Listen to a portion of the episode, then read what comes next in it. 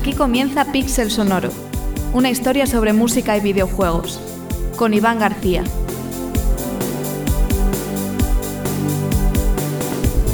Hola a todos y todas oyentes y bienvenidos a la segunda temporada de Pixel Sonoro, que bueno, vuelve la serie regular con más historias, con unos pequeños cambios y también con temas nuevos.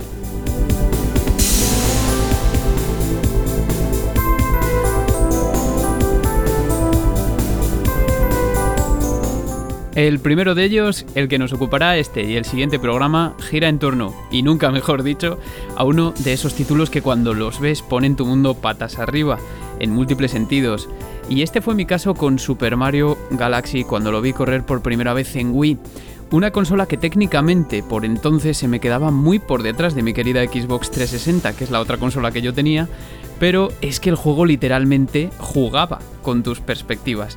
Y mucho más, mucho más relacionado con la música y con el diseño sonoro del título porque aquí hay multitud de detalles que contar, casi al nivel que tuvimos, si os acordáis, los más fieles, los que lleváis más tiempo aquí, con Ocarina of Time, porque sus creadores literalmente quisieron que tú, sí, tú, pues también jugases con su sonido, aunque quizá no te diste cuenta.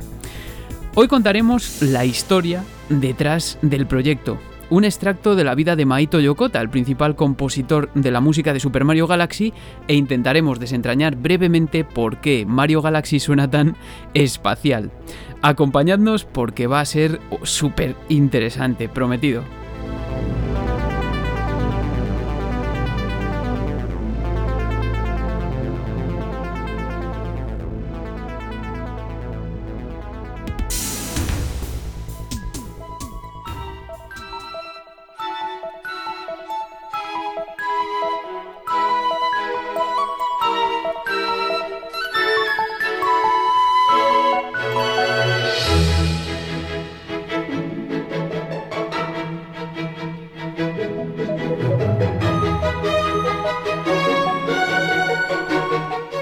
Super Mario Galaxy se estrenó el día 1 de noviembre del año 2007, cargando con la responsabilidad de ser el primer Mario en 3D lanzado para la consola Wii, una de las más exitosas de la historia, como todos sabemos. Fue desarrollado por los miembros del EAD, Entertainment Analysis and Development, uno de los departamentos más importantes de Nintendo, con sede en Tokio. Pero la historia del juego se remonta hasta el año 2000, año en el que fue presentada una demo titulada Mario 128 durante el evento de presentación de GameCube en el Space World de ese mismo año, del año 2000. En esta demo, el mundo contempló cómo unos 128 Marios se desplazaban e interactuaban con otros objetos sobre un panel circular que a su vez podía girar. Es algo que nunca fue aplicado en GameCube, como todos sabemos, y menos si la forma del panel pues debía ser esférica, además de circular, por razones técnicas principalmente, según Yoshiaki Koizumi, director del proyecto. Pero él, Koizumi, sí que siguió dándole vueltas después de esto al asunto de cómo implementar esta tecnología en un juego de Mario. Por aquel entonces parece ser que tanto Koizumi como Satoru Iwata sabían de la existencia de los diseños de, de, plataformas esféricas que había hecho Shigeru Miyamoto. No era un secreto, vamos, pero casi hasta que el concepto de Super Mario Galaxy no estuvo bien definido, no fue cuando causó un gran impacto.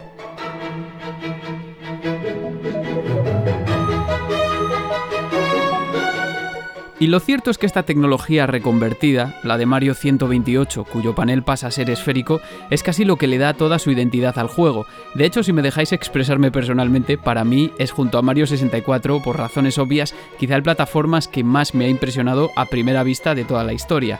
Y a mí más que Mario 64, si soy sincero, bastante más. El caso es que desde un principio desarrollar este concepto de plataformas esféricas debía parecer una idea atractiva, pero difícil de acometer, y Koizumi nunca tuvo claro si el esfuerzo les iba a merecer la pena. Fue casi más por la insistencia de Shigeru Miyamoto que por fe del equipo que, se que comenzó a desarrollar el primer Super Mario Galaxy con este concepto en mente. A todo esto debe añadirse que la oficina de EAD en Tokio había sido creada en 2003 y que el equipo había trabajado previamente en Donkey Kong eh, Jungle Beat, pero que nunca habían afrontado un proyecto tan grande como este y más con ese concepto en mente. Tanto fue así que los ánimos comenzaron realmente bajos, a pesar del magnífico resultado final que se logró, por cierto.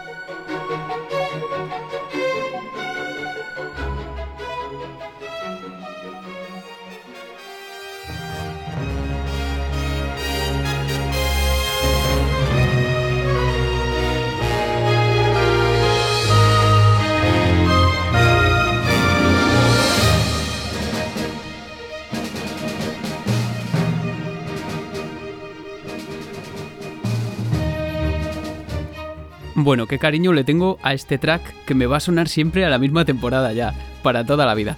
Bueno, nos encontramos en la plataforma de lanzamiento del episodio y como no podría ser de otro modo, pues vamos a ocuparnos de contar un poquito la vida de Maito Yokota, el compositor detrás, principalmente, detrás de la hermosa música de Mario Galaxy. Maito Yokota comenzó su bella andadura por la música, como otros muchos compositores, tocando el piano ya desde joven y también, como no podía ser de otro modo, pues ya desde pequeño se mostró como un apasionado de los videojuegos y sobre todo de las sagas Super Mario y The Legend of Zelda.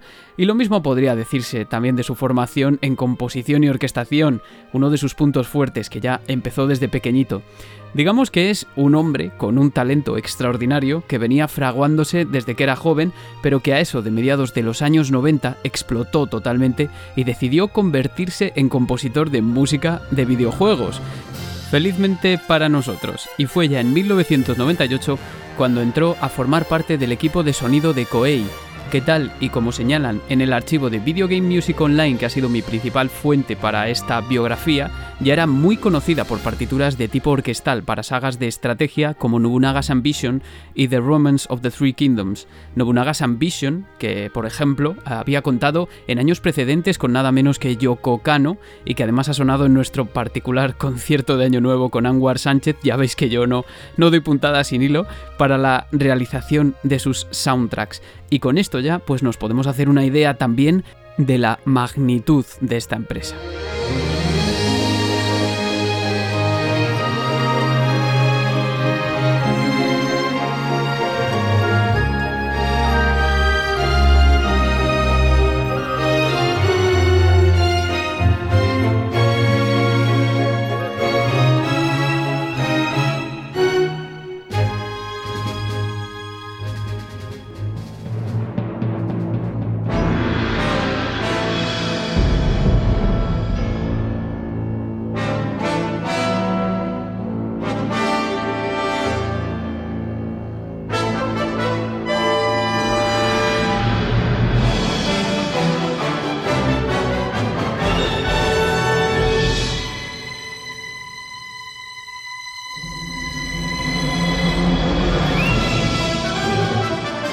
Y bueno, ya aquí en Koei, sus primeros trabajos se encaminaron al diseño sonoro de los efectos de Saiyuki Journey West y de la composición de la música de Sangokushi Sousouden, este último familia de la saga de los Tres Reinos, y ese es precisamente en este juego donde parece que demostró un pedacito de ese gran talento que tiene primigenio, incluso siendo una banda sonora orquestal pero sintetizada.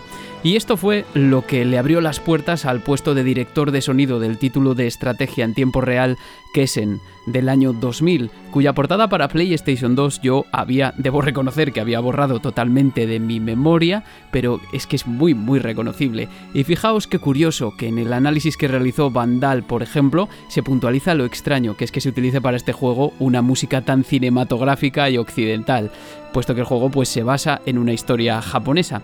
Pues allí estaba, Yokota Maito como director de sonido, con Reijiro Koroku como compositor. Y de hecho eh, fue cosa suya que Reijiro Koroku fuese el compositor de este título y de que la grabación fuese realizada por la Orquesta Internacional Sinfónica de Moscú, que es lo que estamos escuchando. Y bueno, como podéis oír, el resultado es que Maito Yokota fue uno de los principales responsables de una de las bandas sonoras orquestales más depuradas para su tiempo. Acordémonos, año 2000.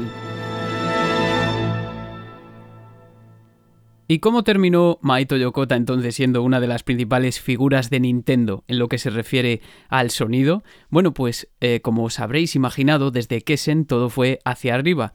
Y es que después de otros dos años en los que participó en la secuela Kessen 2, en Dynasty Tactics y en Crimson Sea en el departamento de audio de Koei, fue contratado como director de audio en Nintendo EAD, análisis y desarrollo de entretenimiento de Nintendo y esto claro pues es mucho decir. Estamos en el año 2003 y el maestro Yokota penetraba en la división que iba a estar encargada de diseñar juegos sobre algunas de las franquicias más importantes de Nintendo. Y bueno, tanto es así que el primer trabajo como compositor que Yokota desempeñó para Nintendo fue nada más y nada menos que la banda sonora de Donkey Kong Jungle Beat, que he mencionado antes, de GameCube, un juego que fue lanzado en el año 2004 y que si no me equivoco se controlaba a través de los bongos DK, de los que eh, ya hablamos en el episodio de la temporada anterior dedicada a los juegos musicales. Dos en concreto, la segunda parte. Y esto lógicamente fue solo la antesala de lo que estaba por venir, y no porque la música de Super Mario Galaxy sea una de las más bellas y memorables que se hayan escrito jamás en el seno de esta industria.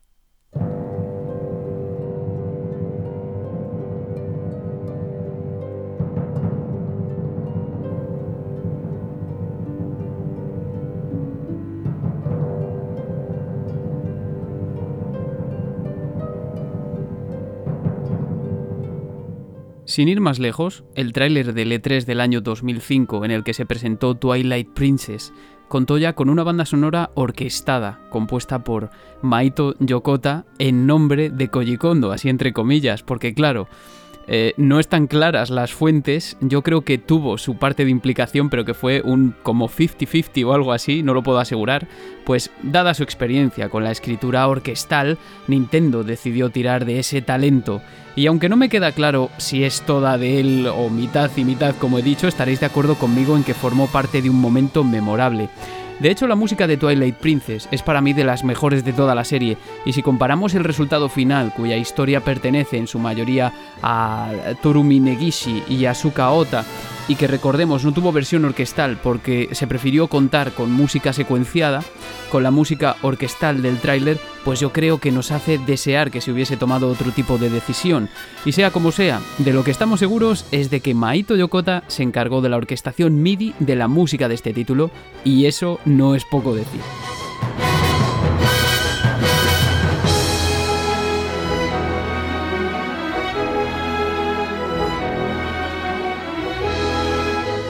Y entonces llegó el momento de la vida del maestro por el que hoy estamos haciendo este episodio tan especial. Y es que a Maito Yokota le sería encomendada la hercúlea tarea de realizar la banda sonora, la mayoría de la banda sonora del nuevo juego de Super Mario en 3D después de Sunshine. Pero no fue todo un camino de rosas para él, y es que la banda sonora de Super Mario Galaxy, o su gestación más bien, acuña algunos momentos reseñables.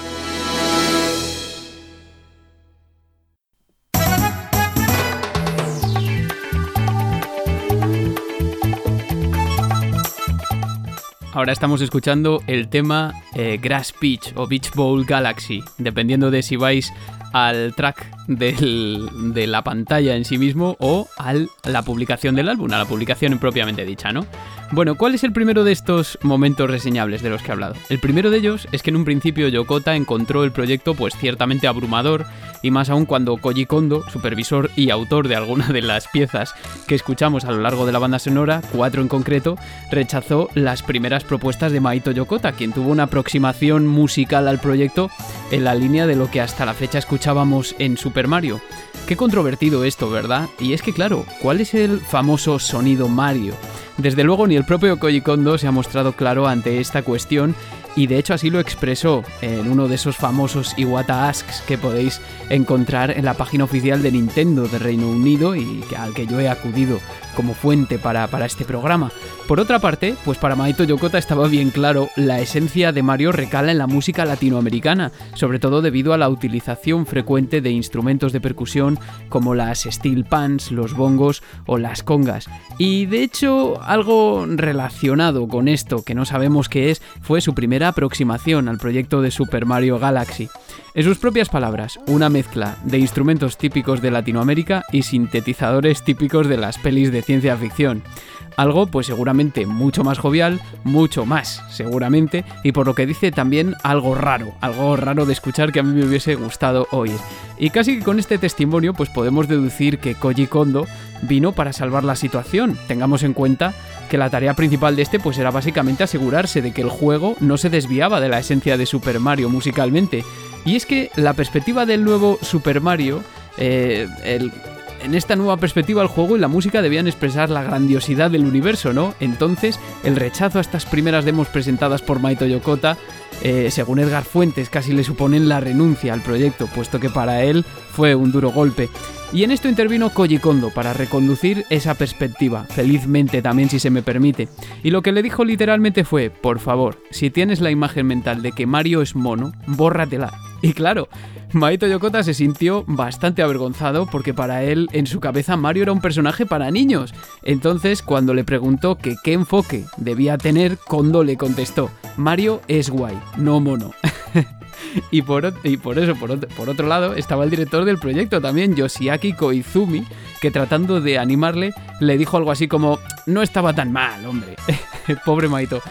Así eh, se le desanima a cualquiera, ¿no? Eh, pero lo que debemos extraer de todo esto yo creo es que incluso en proyectos de estas dimensiones se dan situaciones cómicas y también que el maestro se sobrepuso y vaya que sí lo hizo.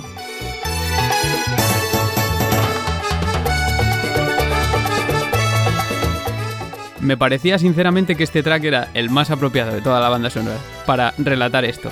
Y bueno, finalmente el trabajo de Maito Yokota impresionó a Shigeru Miyamoto, quien además, habida cuenta de la ya gran experiencia de Yokota como orquestador, aprobó un presupuesto que le permitió hacer algo hasta entonces, y esto es muy muy importante, inaudito en la historia de Nintendo. Esto es, llevar la música a la orquesta, toda la banda sonora. Una orquesta de 50 personas en concreto que grabaron 28 temas, de los cuales Maito Yokota orquestó todos, a excepción de los temas del eh, observatorio. Otra muestra más de ese afán pues por expresar la magnificencia del universo, aunque no toda la banda sonora, como podéis comprobar, está compuesta por temas orquestales, puesto que en algunos se han construido pues a base de sonidos sintéticos y en otros tantos lo que se produce es como una mezcla de ambos, ¿no? De la creación de los efectos de sonido tuvo culpa Masafumi Kawamura. En el próximo episodio hablaremos largo y tendido de esto porque trae cola, os lo aseguro, es fascinante. Y el desafío, pues en este sentido, es también grande si, tal y como dijo Maito Yokota en una entrevista concedida a Original Sound Version en el año 2010, la banda sonora pues debe conservar ese cariz épico y a su vez encajar en el ritmo del gameplay, una atmósfera de magnificencia en contraposición a la imagen tropical de otros Marios anteriores y también a la velocidad del gameplay, tal y como decía Koji Kondo.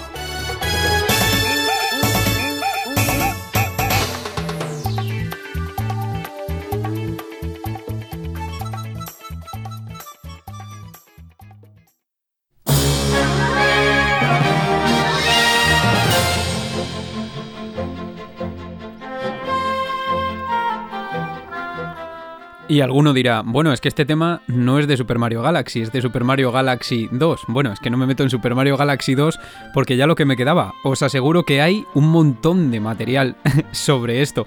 Pero es que, ¿qué queréis que os diga, chicos y chicas? Es que esta banda sonora me enamora, o sea, es que me gusta muchísimo, ¿no? Pues bueno, seguimos con esta historia, con la creación de la orquesta.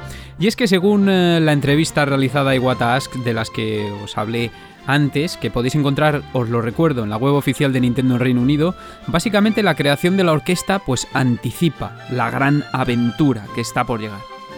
La orquesta, de 50 integrantes, dio lugar pues a un proceso relativamente fácil y rápido de grabación. Y aún así, pues parece ser que no todo fue pues color de rosa en un principio, aunque siguiera un Miyamoto aprobase los presupuestos costó llegar a este momento, ¿no? Porque no tenía clara la implementación de la orquesta y fue precisamente Maito Yokota quien tuvo que insistir como orquestador y como compositor una y otra vez.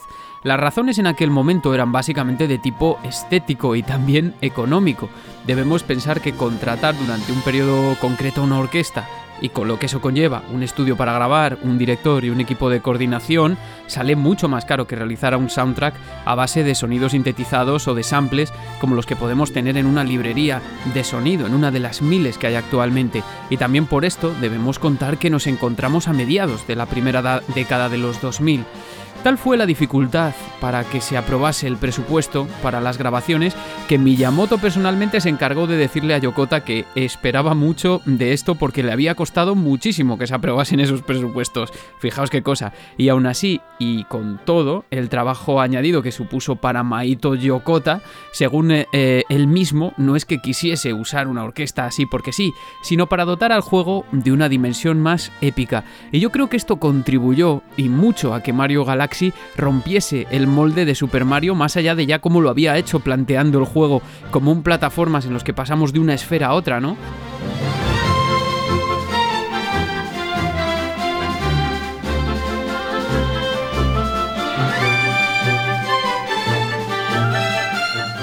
Pero todo tiene sus desventajas, y es que lo que traía la implementación de la orquesta era una terrible dificultad para crear música que reaccionase al gameplay, por ejemplo, bueno, ya hablaremos largo y tendido de esto, como he dicho, con sonidos sintetizados no queda raro si el tempo se acelera cuando nos subimos en una bola a medida que vamos más rápido, pero con una orquesta, con sonido pregrabado y streameado, como decía Maito Yokota, esto es mucho más difícil.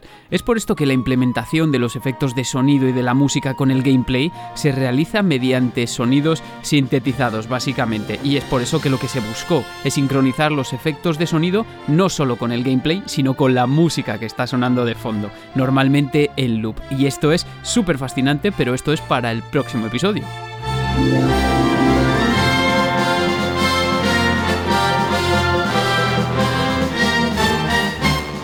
Pues bien, en la entrevista mencionada al medio Original Sound Version, Jason Napolitano plantea una pregunta muy interesante, y es lo último que vamos a tratar sobre la orquestación. Digamos que, siendo la atmósfera similar a la de Star Fox, ¿cómo se hizo para no dejarse influir por su banda sonora? O mejor dicho, ¿en qué ayudó este hecho, no? Y de hecho, lo que respondió Koji Kondo a este respecto es que tuvo que trabajar duro precisamente para no dejarse llevar por el sonido de Star Fox, lo cual me parece muy curioso. Y la verdad es que poco hay de Star Fox si lo pensáis en Super Mario Galaxy, hay algo, pero no mucho. Y respecto al proceso de composición y orquestación, para los más interesados, resulta fascinante em, lo que surge de las herramientas que ya en su día estaban al alcance de cualquiera. De hecho, Maito Yokota lo pinta tan simple como que normalmente Koji Kondo le proveía de un MIDI que él se encargaba de orquestar y ya está. En este punto supongo que se refería también incluso a la música de Twilight Princess, más que nada porque en este caso el de Super Mario Galaxy, Maito Yokota tuvo que cargar con el peso de componer la inmensa mayoría de los temas.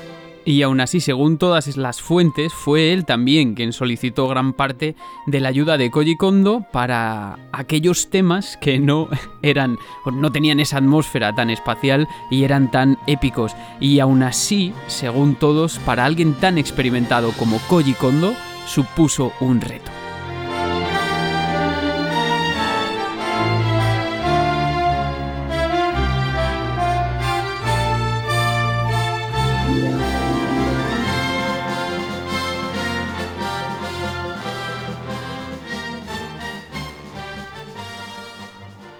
Bueno, en fin, empezamos súper fuerte. La segunda temporada, como podéis observar, ya veis que la historia de Super Mario Galaxy, solo de lo que implica la música, la parte musical, aunque hayamos hablado también un poquito de cómo se preparó, del motor, etcétera, etcétera, da para mucho. Y supongo que somos afortunados, yo al menos como, como preparador de un podcast, también como investigador, por contar con una serie de entrevistas y también de otras investigaciones, y estoy hablando de musicólogos, de ludomusicólogos, que se han dedicado a ahondar en lo que puede ofrecer en el plano sonoro este grandísimo título, más allá de lo que todos podemos ver y disfrutar que es el gameplay. Y es que hay veces que, como hemos dicho muchas veces a lo largo de la pasada temporada, lo que suele pasar desapercibido porque ya lo tienes, ya como que ya lo tienes incorporado, ¿no? O es algo más subconsciente, es el sonido. Pero el título del episodio hace referencia al sonido del espacio, ¿no? Y pues bien, pues ¿qué es lo que hace que Super Mario Galaxy cambie su enfoque y pueda representar la inmensidad del, eh, del, espacio, ¿no? En su música. Ya hemos mencionado una característica muy importante. El primero, o sea, la primera característica, la más importante, es el uso de la orquesta por primera vez, ¿no? Una orquesta completa en una banda sonora. Y otra tiene que ver con una escala muy especial, una escala que es la escala del modo lidio, de la que ya hemos hablado aquí en algún programa y que nos es muy familiar sobre todo pues eso, porque la hemos escuchado en muchas piezas muy famosas en cine y series de música popular e incluso música clásica ya tirando más al modernismo. Os aseguro que estáis bien familiarizados con ella.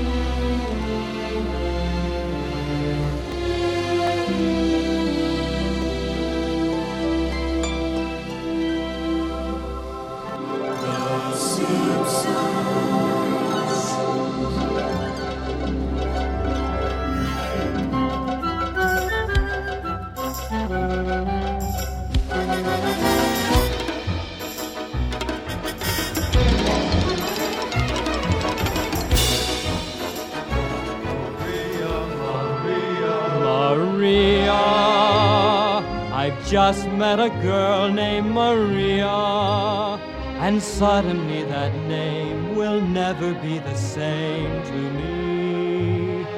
Maria, I've just kissed a girl named Maria, and suddenly I found how wonderful a sound can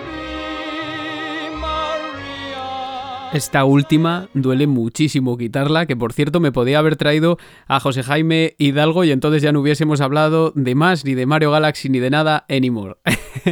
bueno, si lo escucha, un eh, saludazo para él. Pues bueno, el caso es que este sonido tal especial, el de la escala Lidia, parte de un motivo en Super Mario Galaxy muy concreto que se presenta ya en su obertura, en el tema del menú de inicio y que se va a proyectar sobre el resto de la banda sonora y que es un tema muy amable todo esto es muy amable, es maravilloso, no es el espacio de Mass Effect ni de Dead Space, porque al final Super Mario será guay o lo que tú quieras, pero tú no vas por ahí y los Wombas te arrancan la cabeza ni nada de eso, no es un espacio pues que nos fascina, que es maravilloso y que, bueno, vamos a poner la obertura y ya pasamos a analizar estos pequeños motivos.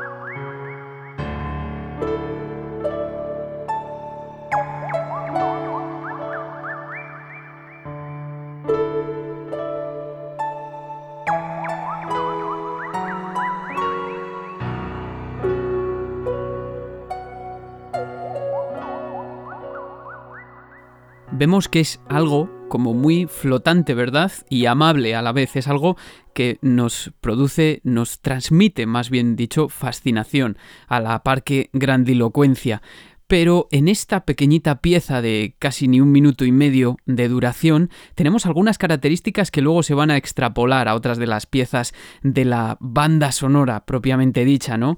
Y así podemos explicar un poco de dónde partimos y algunos detalles sobre el modo lidio que le da todo ese espíritu a Super Mario Galaxy, amén de otros eh, muchos recursos que también le aportan un sonido genuinamente Super Mario, pero de esta pequeña pieza en concreto pues lo que voy a hacer es moverme a mi piano, que bueno, me grabé el audio esta mañana y voy a explicar un poquito cuáles son las características de esta pequeña pieza que empieza en mi bemol mayor, que creo que en el audio lo digo bien, pero luego es cierto que esta se traslada mágicamente a, a si mayor, que es una tonalidad pues relativamente lejana y bueno, el caso es que tengo que irme al piano a otra habitación porque lo tengo lejos de la sala donde grabo normalmente porque es muy pequeña, no tiene nada de rever y es que no me cabe aquí. Así de triste es la historia.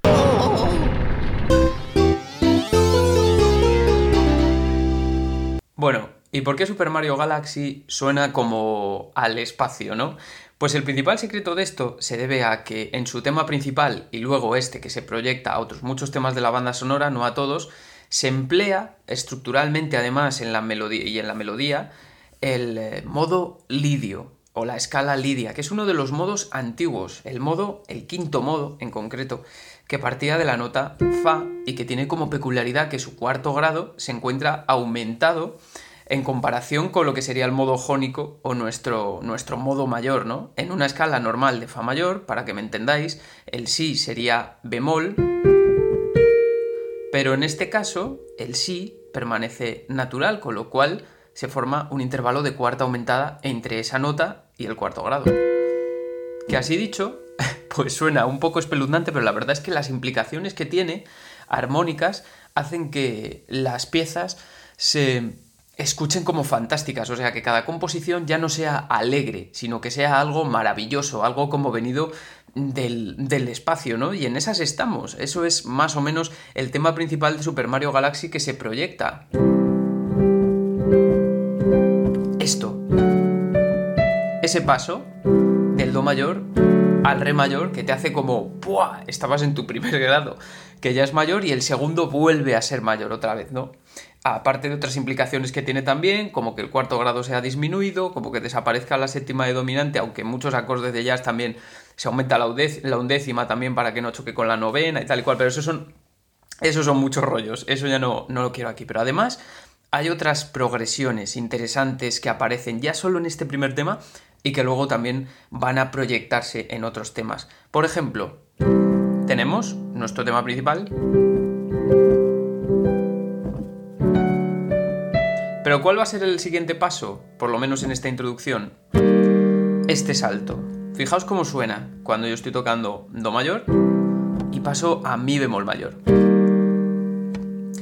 Que si analizásemos eh, funcionalmente eh, este cambio de acorde, pues no tendría mucho sentido. Pero, sin embargo, hay otros modelos de análisis, como por ejemplo el análisis transformacional, también llamado neo-riemanniano, que lo que hace es situar las tonalidades unas frente a otras en base a una serie de transformaciones. Y por ejemplo, desde este punto de vista, para que me entendáis así resumidamente, el Do mayor no estaría tan lejos del Mi bemol mayor, porque Mi bemol mayor es la, el relativo de Do menor. Y, y la verdad es que, si os fijáis, es algo muy cinematográfico este cambio. Vale, pues en esa seguimos. se trata de aplicar lo mismo.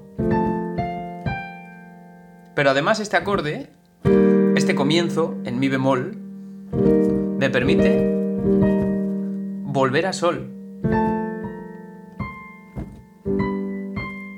¿Vale? Lo toco despacito, tampoco es que yo sea, no soy pianista y por eso me lo he transformado, que no está en do mayor, pero por lo menos para que se entienda. Y de sol mayor ya puedo volver a mi tonalidad principal, que era Do mayor en este caso, que es un transporte. Creo que la principal de Mario Galaxy está como en Mi bemol, precisamente, pero para, para yo restarme también dificultad. Y, este sería el caso. Esto también se va a proyectar y es muy interesante esta sucesión de la obertura porque aquí se esconde también el sonido Super Mario, que básicamente es tener la eh, sexta bemol mayor, séptima bemol mayor y primero de mayor también de, una escala, que en este caso, bueno, estaríamos en Do mayor, lo que estoy tocando yo es cierto, pero fijaos que tenemos, gracias al modo lidio, Do mayor, Re mayor, se pasa a Mi bemol mayor, Fa y Sol. Y este cambio, si lo leyésemos desde Sol, es como muy de Super Mario, ¿no? Y esto también, lo que mola es que también se va a proyectar sobre otros temas y ahora vamos a ver como unos ejemplos muy pequeños.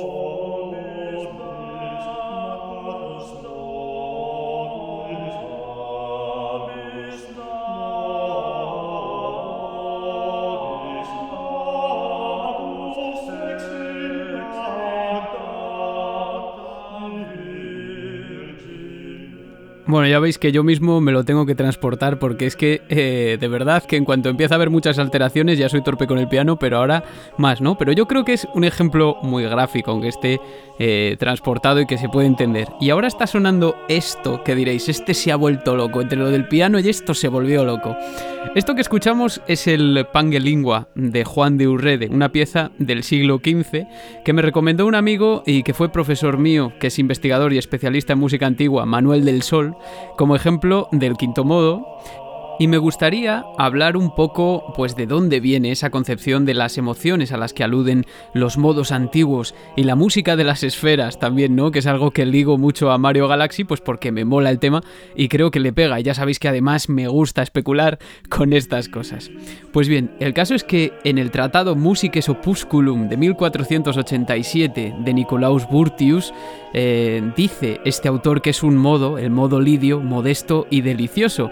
Y esto es básicamente porque la práctica de la Edad Media y el Renacimiento hacía que el sí que hemos visto del modo lidio, ese que vemos que forma un intervalo disonante que le da color con el, con el fa, pues se fictase o se bemolizase. Vamos, que es difícil escuchar una pieza polifónica de más o menos esta época que no esté en lo que para nosotros es fa mayor. Y eso suena pues muy alegre, claro, en términos mundanos, pero es que eh, lo que se quería pues era evitar ese intervalo disonante, no precisamente el diabolus in música uno de los modos antiguos, también eh, conocidos como modos griegos, aunque son diferentes, ¿vale? O sea, no es lo mismo, es un, es un sobrenombre. Esto ya lo atestiguaron tratadistas como Johannes Gallicus o Pero de Osma en España también. Veréis, la modalidad pues fue un tema estrella a raíz del surgimiento del humanismo musical en Italia a finales del siglo XV y principios del XVI y es muy importante porque en lo que a nosotros respecta, pues a partir del siglo XIX acostumbramos a escuchar formas de composición que involucran la fusión de la tonalidad y de la modalidad sobre todo, ¿no? Pues es en estos años, como digo, cuando algunos teóricos que escribieron sobre las reglas del contrapunto en polifonía comienzan a considerar muy importantes los modos eclesiásticos, y hablo de teóricos como Johannes Tinctoris, Josefo Zarlino o Franchino Gafurio también, y es lo que es importante, ¿no? Y que hasta entonces no se había producido, que es que se empiezan a construir teorías especulativas sobre cómo construir un discurso emocional sobre la utilización de estos modos, de su poder expresivo y sus efectos sobre la moral y los sentimientos humanos. Esto está extraído directamente de la tesis doctoral de 2018 escrita por Santiago Galán Gómez. Y bueno, así es como comienzan a identificarse pues ciertos modos que representaban sentimientos que encajar con el sentido del texto. Y así es como surge la idea de que la música debería conmover determinados afectos. Y fijaos qué curioso y al hilo de todo este episodio, es más o menos en esta época cuando se hace referencia a las concordancias de la música con la armonía de las esferas, ¿no? Esa idea que todos hemos oído de la sintonía entre conceptos como el hombre, el alma y el cosmos, entre otras, ¿no? Que es algo un poco raro aplicado a Super Mario saltando por los planetas, pero que aquí yo me lo saco así de la manga. Es una mirada, pues, a las teorías musicales griegas de la armonía del cosmos, que bueno, mm, aunque no hay consenso tampoco sobre esto, porque hubo otros muchos, como Tintoris, que también negaron que pudiese salir una armonía celestial de los planetas, también Francisco Salinas en España rechazó esta idea. Por ejemplo, pues en el frontispicio del Tratado Práctica Musicae, que es bastante famoso de Franchino Gafurio de 1496, encontramos los modos ligados a los planetas y a las musas, y este modo lidio pues a Júpiter aparece en el mismo panel. Y ahora, pues prometido, lo que vamos a hacer es analizar algunos de los temas que más me gustan a mí de Mario Galaxy. Os voy a dejar escucharlos, voy a dar detalles, algunos más técnicos que otros, ya me conocéis. Y luego os prometo que os dejo escuchar la música porque yo creo que ya vale de hablar.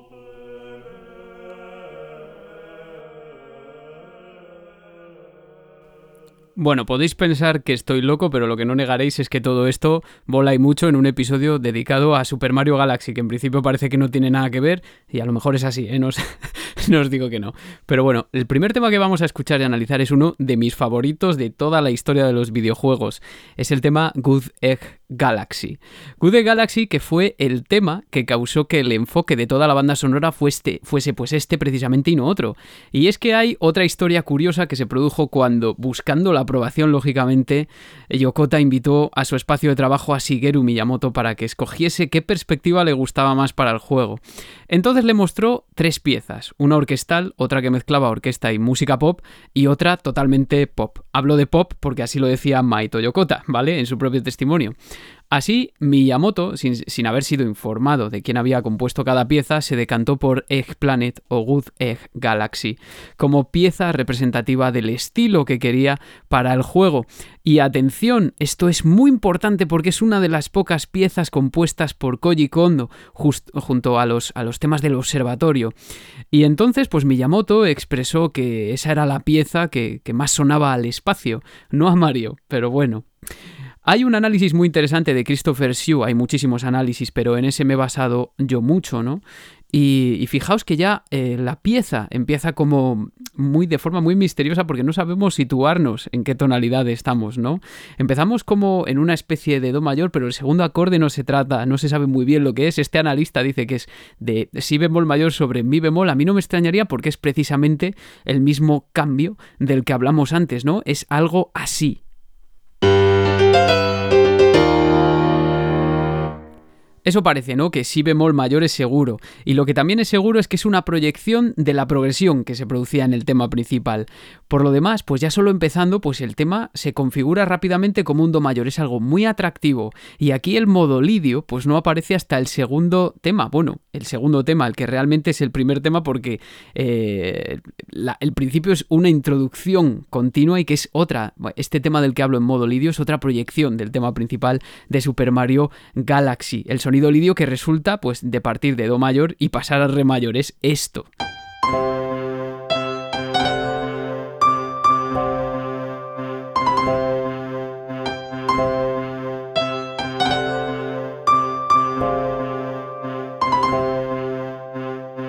Y bueno, la magia también de este tema es que armónicamente está en constante cambio, armónicamente y a otros niveles como textural, el color, etcétera, etcétera, la instrumentación. Eh, por ejemplo, la segunda vez que, se repite el tema, pues escuchamos una especie de acorde semidisminuido que resuelve a do y el éxtasis llega al final con una progresión pues armónica que mola muchísimo, que implica un movimiento cromáticamente descendente desde el si bemol hasta el sol.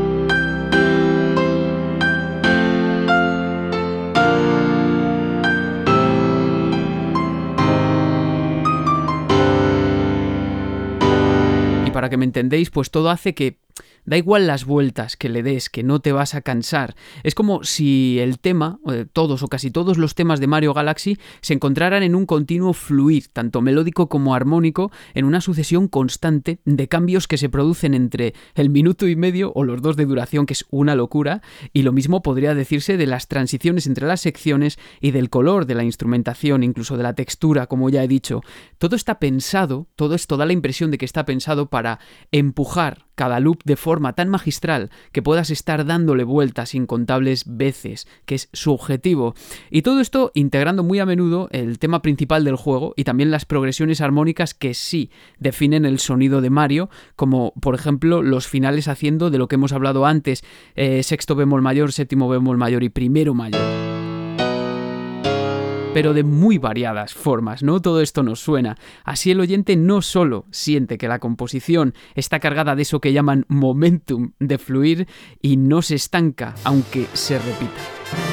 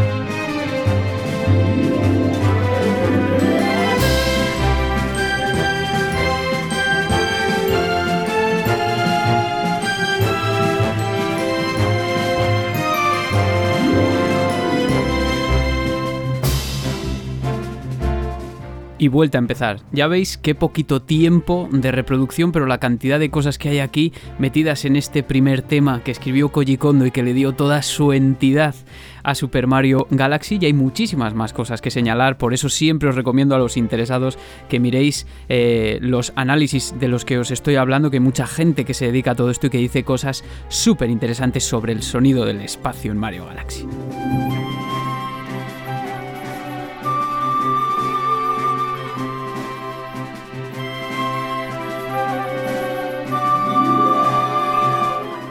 Ahí lo tenéis, yo creo que se percibe claro, pero vamos a por nuestro siguiente ejemplo que es todavía más claro.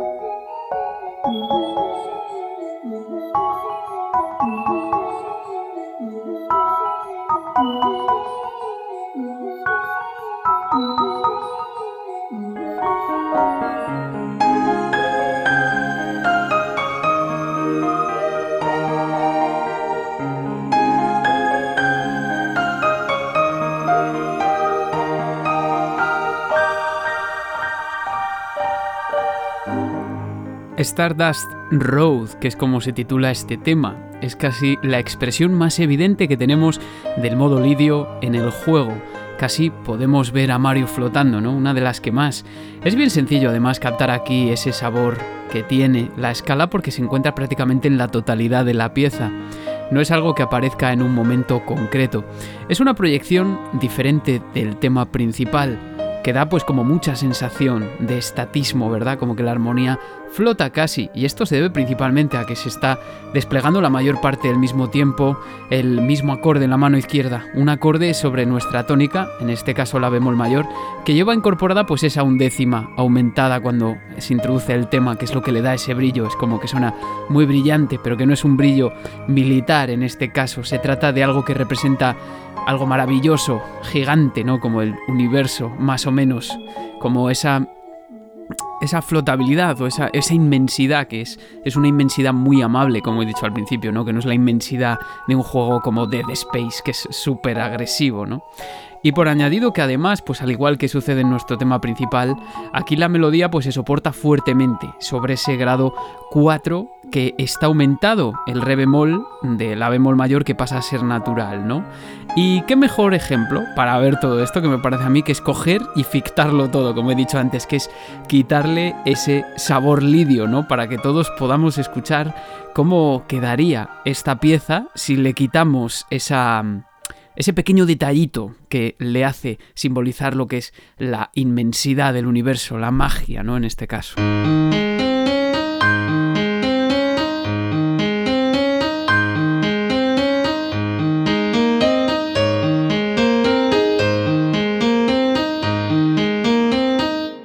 Bueno, a estas alturas es difícil no haberse empapado de la sonoridad ya, ¿no? De la que estamos hablando, pero en este caso estamos hablando casi de la cara más amable, más amigable del espacio, ¿no? Pero también Mario Galaxy cuenta con otros tracks que no llegan a ser totalmente agresivos o que, que dibujan un espacio que es totalmente inhóspito, pero sí que hay otros temas que recuerdan tremendamente, por ejemplo, al Marte de, de Holtz, pero con unidades rítmicas más simplificadas. Por ejemplo, el investigador Steven Reale dirá que el tema Battle Rock, que es el siguiente del que vamos a hablar aquí, le recuerda a Star Wars o a Battlestar Galactica, que tienen pues un espacio que es más zona de guerra, pero no llega a ser tampoco un espacio traumático.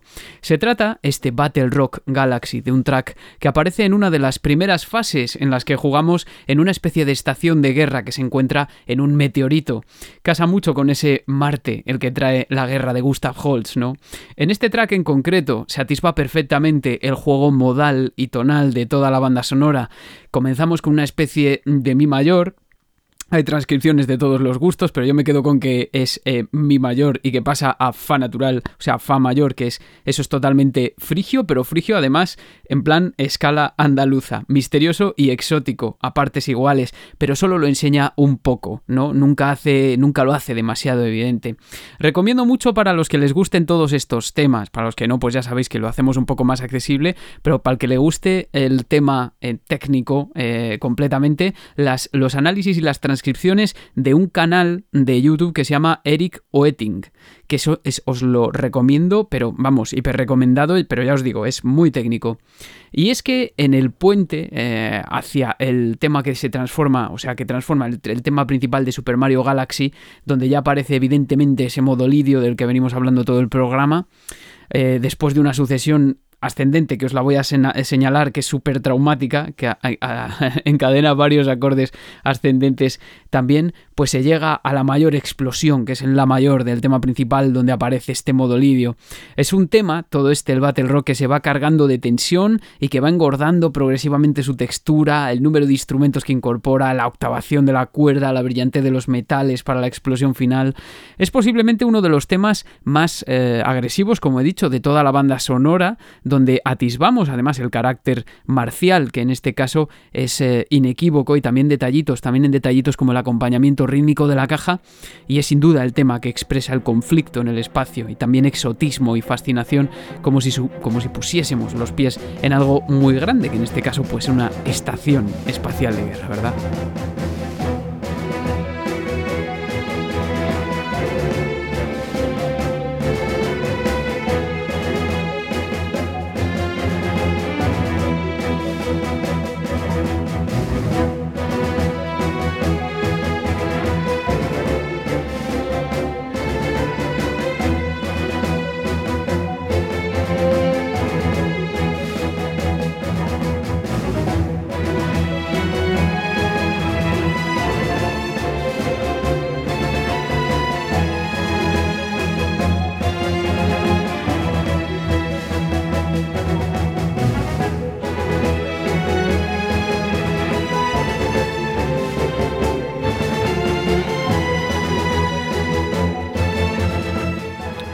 Presentado el primer tema, cómo se va a ir abriendo ahora todo.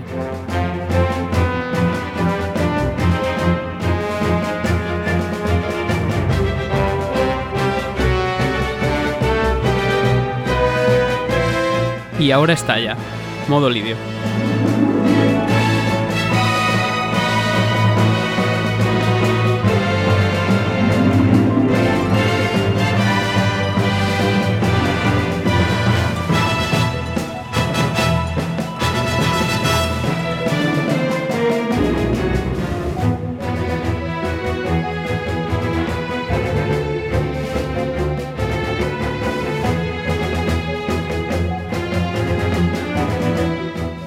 Es un tema que estaréis de acuerdo conmigo, es francamente magistral y es difícil hacer todo esto, expresar todo esto en tan poca duración, porque al final es lo que ha durado el loop, luego vuelve a empezar, ¿no? Pero esa forma de expresar, como a mí me gusta imaginar, por ejemplo, pues que está claro que estamos en una estación espacial y que es como muy agresiva, pero todo se va abriendo y de repente, ¡boom!, vemos una estación que es gigantesca, ¿no? Que la tenemos que subir y que seguramente pues ahí arriba esté eh, Bowser o King Caliente o quien sea, ¿no? Uno de los enemigos. A mí esto me parece alucinante cómo se expresa en unos pocos compases.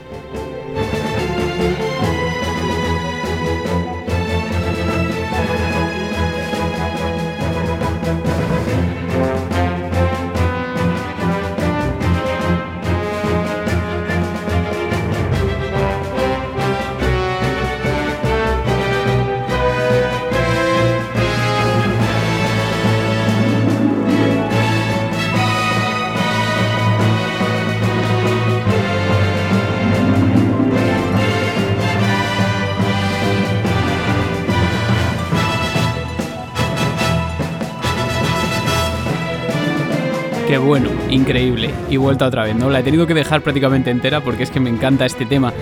Y he dicho que es algo como nunca se había visto antes en, Super Mario, ¿no? Pero y en otras sagas, porque es que em, hace poco me he encontrado con, una referencia súper curiosa y es que mirad cómo sonaba el Rainbow Road de, de Super Mario Kart.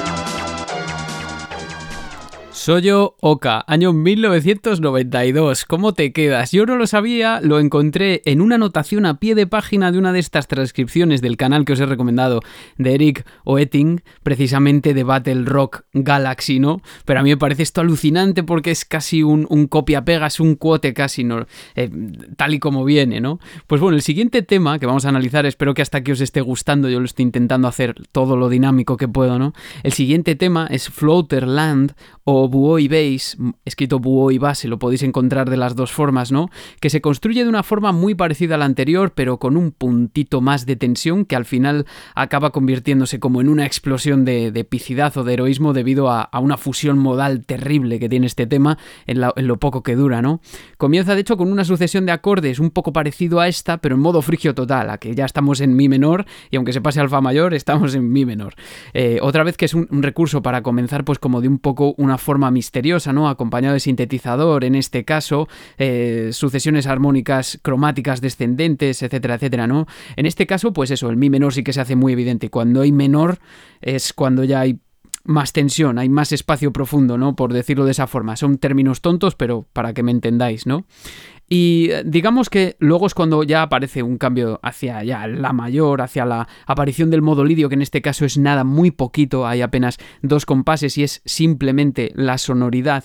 No se puede decir otra cosa, ¿no? Eh, sea lo que sea, deja esa impresión, la sonoridad, aunque en este caso no podemos decir que aparezca el modo lidio por así eh, dicho, pero en, en este tema lo interesante es lo que os he dicho, la fusión modal, que tenemos un la mayor, pero también tenemos un la dórico, ¿no? Y, eso es, es, la hostia, porque, perdón con, la expresión, porque cuando explota todo el tema es como eso que decíamos en, el capítulo de Halo, que si, si no lo habéis escuchado os lo recomiendo, ¿no? Que cuando partes de un menor y te vas a una tonalidad que puede ser vecina o no, y además es tan dórico, es como que todo es muy muy fuerte, ¿no? Y además ese, esa tonalidad en concreto, la dórico, es muy cómoda para volver a, mi menor, pero de, tal forma que además en este tema, perdonad que me, que me exprese así, lo más fascinante de todo es que el último tema que se presenta en este track se puede configurar, o sea, se configura en remix solidio, pero acaba con una transición que puede ser leída tanto en remix solidio como en mi menor como en la dórico, porque tienen eh, digamos, la misma armadura, ¿no? Y esto es alucinante, os dejo que lo escuchéis.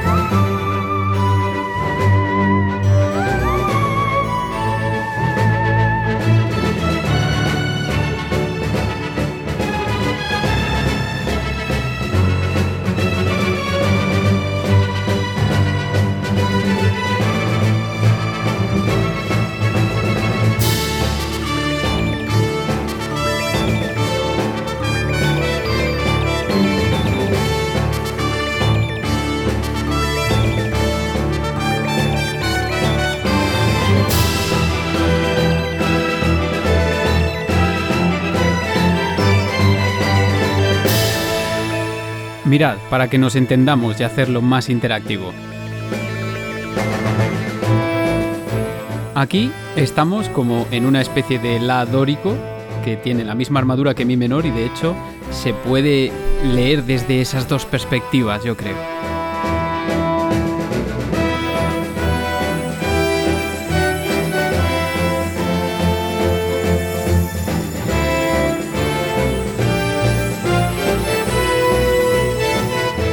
Y ahora va a aparecer en la mayor, ¿no?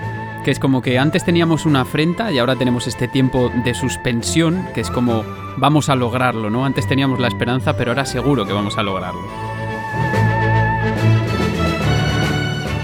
Fijaos qué potencia le da que aparezca la cuerda en esa tesitura.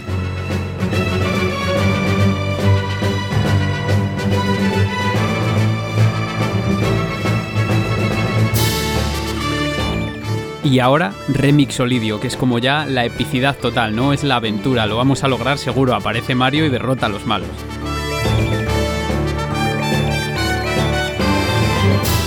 Y ahora este pasaje cuyos acordes concuerdan con cualquiera de las tres modalidades anteriores.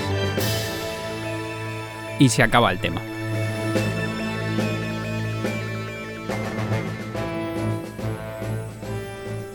Y ya para finalizar este programa, hay un tema del que no podemos dejar de hablar, lógicamente, por la trascendencia que tuvo en el propio título y en los posteriores. Para mí, ya os lo digo, que es Em, el tema, para mí es el mejor tema que ha sacado Super Mario, o sea, de la franquicia Super Mario de toda la historia, y me gustaría que comentaseis también cuál es el vuestro, ¿no? En el episodio dedicado a Bella Flamenco escuchábamos la versión de este tema en Super Mario 3D World, un proyecto en el que también se vieron envueltos tanto Maito Yokota como algunos de los miembros de la Super Mario Galaxy Orchestra, pero sobre todo porque se convirtió en el tema principal de la secuela de 2010 Super Mario Galaxy 2. Estoy hablando de Gastigar Garden Galaxy, como muchos sabéis. Este tema que hace gala de un desarrollo motívico prácticamente perfecto, es decir, que florece de un pequeño motivo y que lo traslada a varios ámbitos tonales a lo largo de varias frases, pues para configurar un loop que podrías escuchar eternamente, y creo que en esto estaréis conmigo. Es un tema de una gran belleza, además, y es que venimos comentando las bondades de los temas de Super Mario Galaxy, y al final todo lo que pueda decirse se puede reducir, en mi opinión, a una sola afirmación. Es una música que podrías estar escuchando durante muchas veces lo que dura el loop, de seguido y sin cansarte. Hasta ahora hemos hablado de varios factores que lo hacen posible, y no solo de carácter armónico, aunque yo me centro mucho en eso porque me parece que expresa mucho la emocionalidad del tema, sino también el juego con las texturas, con la instrumentación, también lo hemos visto, la orquestación o el desarrollo motivo en este caso es muy importante, eso serían algunos. Y Casty Garden, como he dicho, es algo que ya pues eleva todo esto a la perfección, porque sin duda, para ser memorable la música necesita que exista cierta repetición, y la virtud es saber presentar esa repetición sin que el oyente sienta en ningún momento que se ha caído en la monotonía, y ahí está lo difícil, y ahí está donde Gasty Garden Galaxy se convierte en un tema magistral.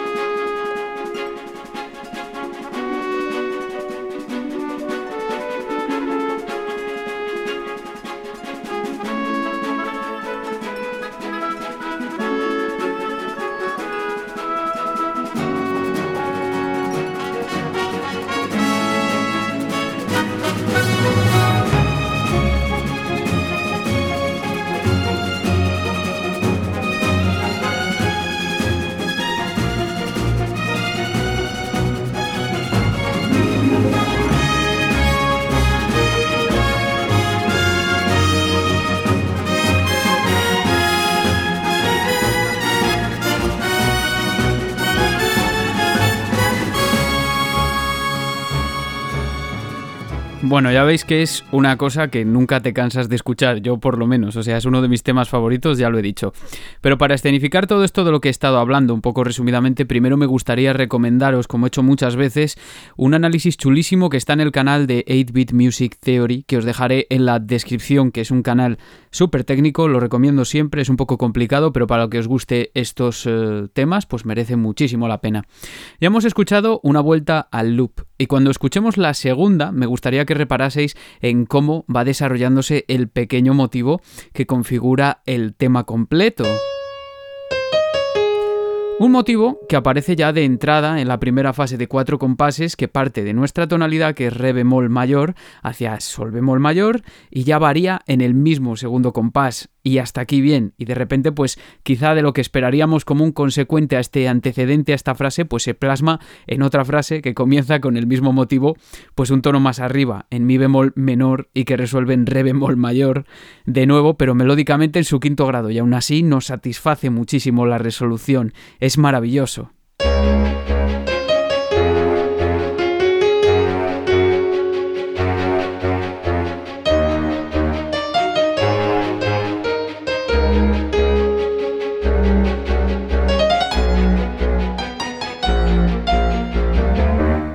¿Y qué sucede después? Pues otra vuelta de tuerca más, ¿no? Otra de tantas, una especie de eh, variación motívica, otra vez del mismo motivo, que parte de re bemol mayor, pero ya pasa por la bemol menor, y eso quiere decir que se ha bajado ese séptimo grado que hace referencia al sonido arquetípico de Koji Kondo, que nos recuerda tanto a Super Mario, ¿no? Y ya van cuatro, y se producen cuatro variaciones del mismo motivo en simplemente 16 compases, y esto es maravilloso porque hace eso, ¿no? Que, nunca te parezca que se está repitiendo algo y que mantengas la atención constantemente sin desmerecer a la melodía, sin dejar de embellecer la composición, que eso es lo más difícil.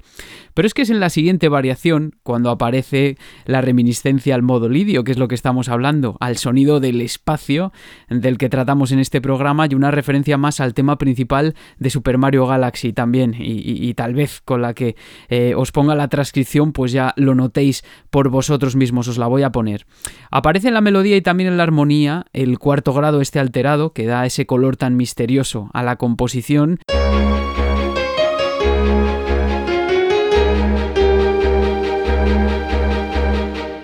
Y es contestado con otra progresión que parte pues armónicamente del cuarto grado de re bemol, pero menor en este caso y por eso tiene pues como ese aire arabesco que a lo mejor lo notáis, que suena como a escala arabesca, ¿no? Y hasta aquí para que os fijáis, sin contar la resolución llevamos tan solo 24 compases y ya veis que la de veces que ha aparecido nuestro pequeño motivo.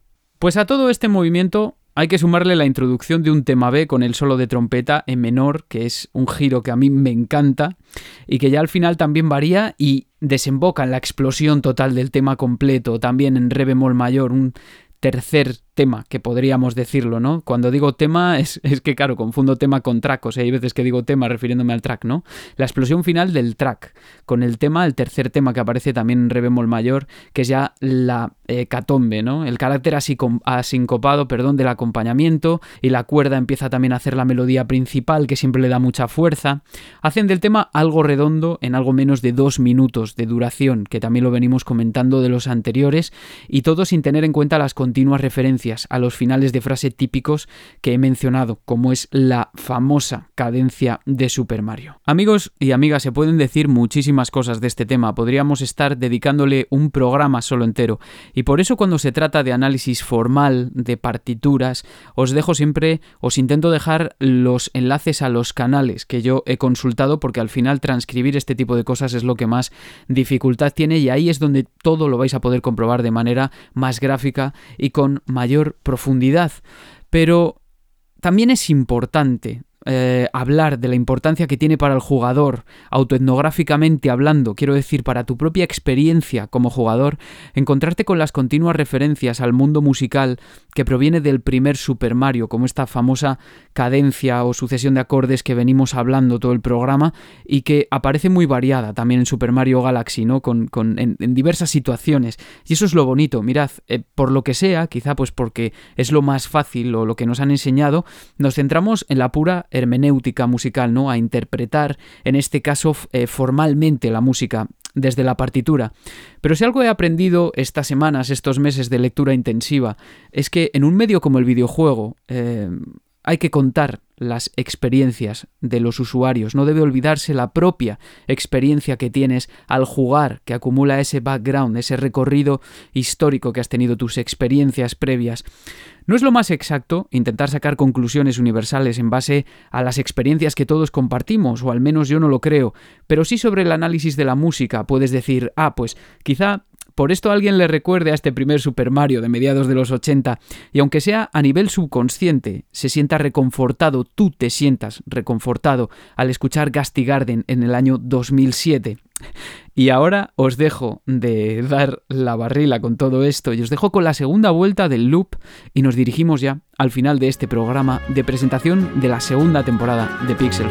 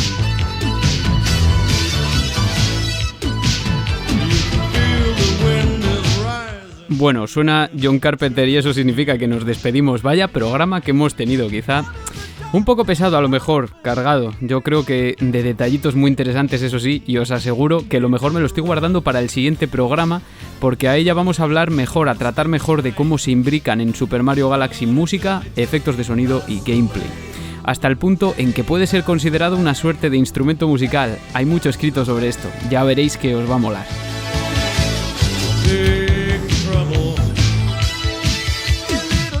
Nos despedimos no sin antes saludar a todos los que os acordáis de mí, de nosotros, en Twitter, a los que dejáis caer comentarios habitualmente en Evox, por ejemplo. Es habitual ver a Tony Tramontana, César Santoro, Adrián Chamizo, a Isidori, a Eneco, grande por supuesto, a Salore, Steven Marduk, Gómez64 del podcast Nuevo Nivel, también de música de videojuegos, al gran Darko Takashi, Lex de Distrito 42, Kirby Horno, Gerardo Tagarro, Rogelio, César Mister, Trumpetman, Muchos, muchos. Y los que me quedan. Y de Twitter. Gracias a todos, es que son muchos.